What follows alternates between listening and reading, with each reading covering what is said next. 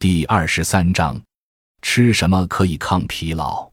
疲劳的产生是因为体内能量大量的消耗，而补充能量的最佳途径就是通过饮食。中医还认为劳碌耗损脾气，思虑结伤脾阴，也指出了体力和脑力劳动时都可以使人产生倦怠乏力。所以，凡能够补脾养阴的食物，对消除疲劳都是有好处的。此外，从营养学角度分析。只要是富含糖、蛋白质和不饱和脂肪酸的食品，人体可以从中获取能源的，都有抗疲劳的功效。